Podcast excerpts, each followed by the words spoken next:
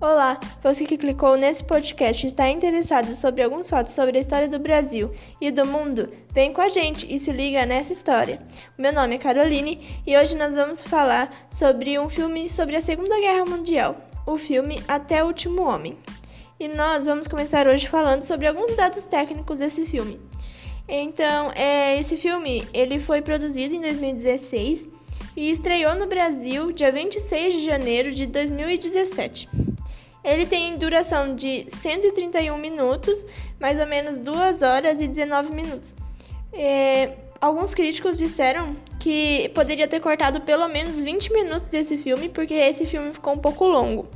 Mas eu acho que ficou de um tamanho bom, porque ele é um filme assim que é bem envolvente. O gênero desse filme é drama, guerra e história.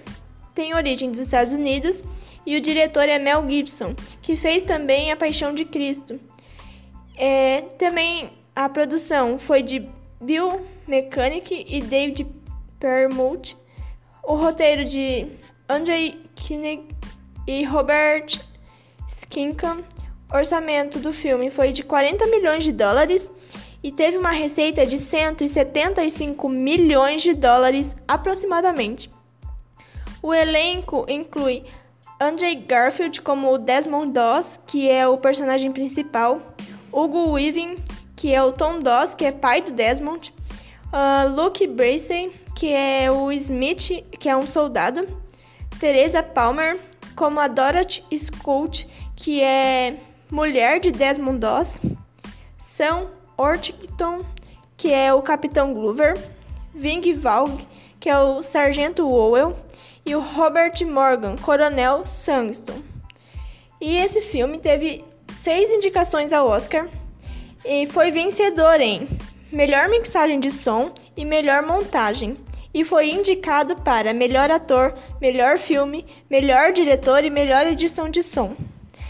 E já que falamos dos dados técnicos, agora nós vamos falar sobre o filme mesmo. Bom, é, é bom ressaltar, primeiro, que esse é um filme baseado em fatos reais e o personagem principal tem o nome desse homem que realmente aconteceu uma história, né? Que foi baseada é, e foi base para esse filme. E aí o personagem principal é o Desmond Doss, que ele é demonstrado com ingenuidade e integridade. Ele é um homem de muita fé e que acredita muito em seus princípios. Ele é um cristão do, uh, da Igreja Adventista do Sétimo Dia que guarda o sábado, e essa é uma característica que ela vai levar a alguns conflitos e dilemas durante o filme. Ele é, um, ele é um homem disposto a ajudar qualquer um, mesmo que estivessem quase mortos, inclusive seus inimigos japoneses. E dessa forma, Doz é considerado um objetor de consciência. Ele se recusa em pegar em armas e a matar, mas deseja se alistar no exército porque não achava justo que os soldados fossem lutar enquanto ele ficava em casa. E uma curiosidade é que se você digitar só objetor de consciência, vai aparecer fotos de Desmond Doss por ele ter sido um personagem, uma pessoa que realmente foi muito marcante.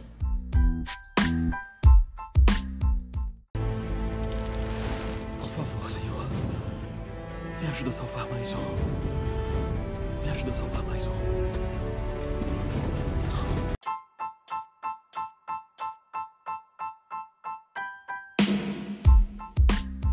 E aí, esse filme também, além dessa parte religiosa e esse personagem com essas características fortes, tem longas batalhas com imagens de corpos dilacerados, queimados, jorrando sangue, explosões de bombas, tiros, granadas, lança-chamas e corpos queimando. E é um filme assim que tem muitas guerras e que inclusive começa com, com, essa, com esse conflito, com essa batalha, mas que só vão ser concluídas essas batalhas no final do filme, né? E aí não tem também eles não tiveram medo de exagerar mesmo nessas cenas. Inclusive alguns críticos disseram que os chroma keys do final são parecem bem falsos e também uma imagem bastante de cinema do herói redentor, né? Então, esse é um filme, de um lado, uma grande produção de guerra, com cenas bastante impactantes, e por outro lado, uma visão religiosa, piedosa e tolerante, o sincretismo de um herói guerreiro e cristão.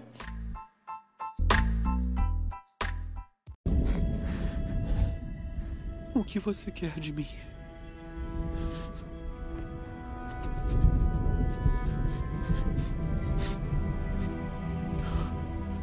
Eu não entendo.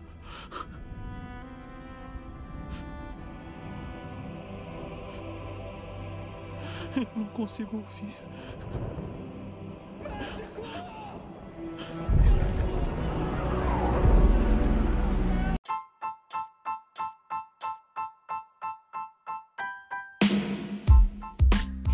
E aí, a visão histórica que esse filme traz é uma batalha em Okinawa para conquistar o Japão da Segunda Guerra Mundial, dos Estados Unidos contra o Japão. E aí, no filme, os soldados chegam a Okinawa em 1945 e é mais ou menos a 1 hora e 4 minutos do filme. O objetivo era conquistar o cume, chegando em Okinawa e conquistando o Japão. A Batalha de Okinawa foi a mais sangrenta do Pacífico, com mais de 80 mil mortos. Inclusive, um dos soldados que o Dawes ajuda é, no filme, que perdeu as duas pernas, ele, esse homem realmente existiu e Dawes realmente ajudou ele e ele realmente sobreviveu. E aí a visão dos japoneses nesse filme, né, que é contra quem eles estavam batalhando, é, ele traz uma figura muito satânica dos japoneses e assim como também dos fascistas e nazistas. E aí os soldados americanos, ele, eles não veem problema em matar, porque todos faziam isso e porque estavam combatendo o mal. Raul, o irmão de Dawes, ele fala: na guerra não é assassinato, é proteção.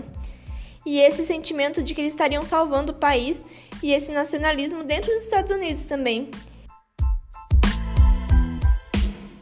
Certo. E quanto ao mandamento de Deus? Na guerra não é assassinato. É proteção. Vários rapazes da nossa igreja vão. É. Tem uma guerra e precisam de homens. E trabalhar numa fábrica.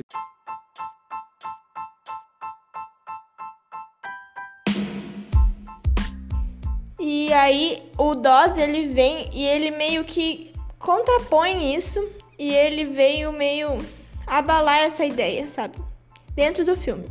E aí no filme, aos 17 minutos mais ou menos, Dawes e Dorothy, que na época ainda não era sua mulher, estavam assistindo um filme no cinema e aí passou uma parte que era o Prelude to War, que é o prelúdio da guerra, que aparecem símbolos e bandeiras nazistas no, filme e traz esse ultranacionalismo e o culto ao líder dentro da Alemanha, que são características tipicamente nazistas. E também os japoneses, que tinham um pacto com a Itália e a Alemanha, o Pacto Anticomitê com o objetivo de combater o comunismo soviético. E no Japão havia uma cultura militarista e nacionalista, características presentes no nazifascismo, onde é retratada no filme como algo que deveria ser derrotado e algo muito pesado, onde os japoneses não se importavam se viviam ou morriam e não paravam de atacar. E quando no final do filme há a rendição dos japoneses, e aí existe uma cena onde provavelmente era um líder japonês, ele se esfaqueia e a sua cabeça é cortada por um outro soldado japonês. Então mostra essa coisa de que ele preferiu morrer ao se entregar. Eles são animais. Animais fedidos. Os japas não ligam se vivem ou morrem. Eles querem morrer. Não param de atacar. Não vão desistir. Nunca.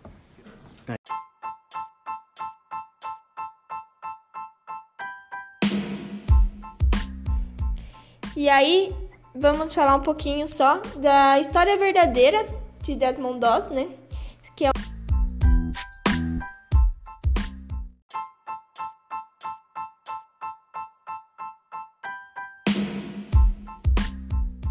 chegaram em uma estimativa de que Doss teria salvado mais ou menos 75 soldados.